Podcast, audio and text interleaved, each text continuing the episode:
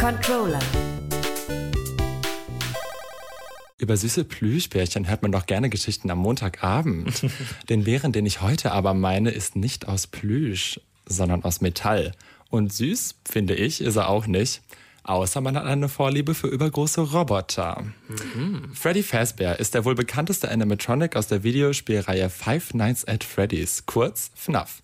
Am Tag bespaßt er mit seinen Animatronic-Kollegen die Kinder in Freddy Fazbears Pizzeria. In der Nacht aber, wenn die Sicherheitssysteme abgeschaltet sind, erwachen ganz neue, unangenehme Seiten der gigantischen Blechbüchsen. In sieben Teilen der Videospielreihe stellt man sich nachts gegen die Animatronics, die beim Spieler einbrechen wollen, um ihn von einem zu ihnen zu machen. Mal spielt man einen Nachtwächter, mal ein verletztes Kind. Der achte Teil mit dem Namen Five Nights at Freddy's Security Breach hebt sich von den klassischen FNAF-Spielerlebnis aber deutlich ab. Als das Spiel im Dezember 2021 released wurde, gab es zum ersten Mal die Möglichkeit, durch die Pizzeria im Open-World-Stil durchzulaufen. Und das war nicht nur eine kleine, schnuckelige Pizzeria, sondern direkt ein riesiger Pizzeria-Komplex, der sogenannte Mega-Pizzaplex. Weniger Pizzeria als Plex. Denn bieten soll er alles, was das Kinderherz begehrt, von Bowling über Golf bis hin zu Lasertag. Und tatsächlich auch ein bisschen Pizza. Wegen der gigantischen Open World Map im 80s Neon Style muss aber leider auch die Spiel-Experience etwas drunter leiden. Mit 80 GB ist das Spiel vergleichsweise groß.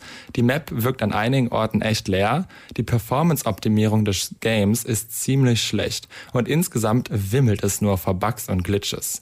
Wer also nicht als Wer also nicht wie ich als Angsthase über die Map schleicht und von den umherlaufenden Animatronics sicher zu sein, der fällt gerne mal durch die ein oder andere Wand und läuft dann einfach außerhalb des Spielfeldes zum Ziel, und zwar aus dem Pizzaplex zu entkommen. In dem kürzlich releaseden DLC des Spiels Five Nights at Freddy's Security Breach Ruins sieht das Ganze schon anders aus. Der Open-World-Ansatz fällt dort einfach weg man durchläuft den DLC in den größtenteils zusammengefallenen Pizzaplex auf einer vorgegebenen Route. Dabei stößt man auf umgefallene Statuen, zerbrochene Fahrattraktionen oder verschimmelte Pizza. Durch unheimliche Sounds, überraschende Cutscenes und einer düsteren Atmosphäre in der Pizzeria wirkt das Ganze auch gleich viel gruseliger als das Hauptspiel. Auch wenn im späteren Verlauf des DLC einige Methoden hinzukommen, dem Bösen zu entrinnen, bleibt es doch anspruchsvoll und wird sogar noch ziemlich emotional. Ja, die ein oder andere Träne musste ich mir da echt verkneifen. Ziel ist nämlich nicht zu entkommen, sondern in den Tiefen des Pizzaplex als kleines Mädchen einen guten Kumpel zu retten.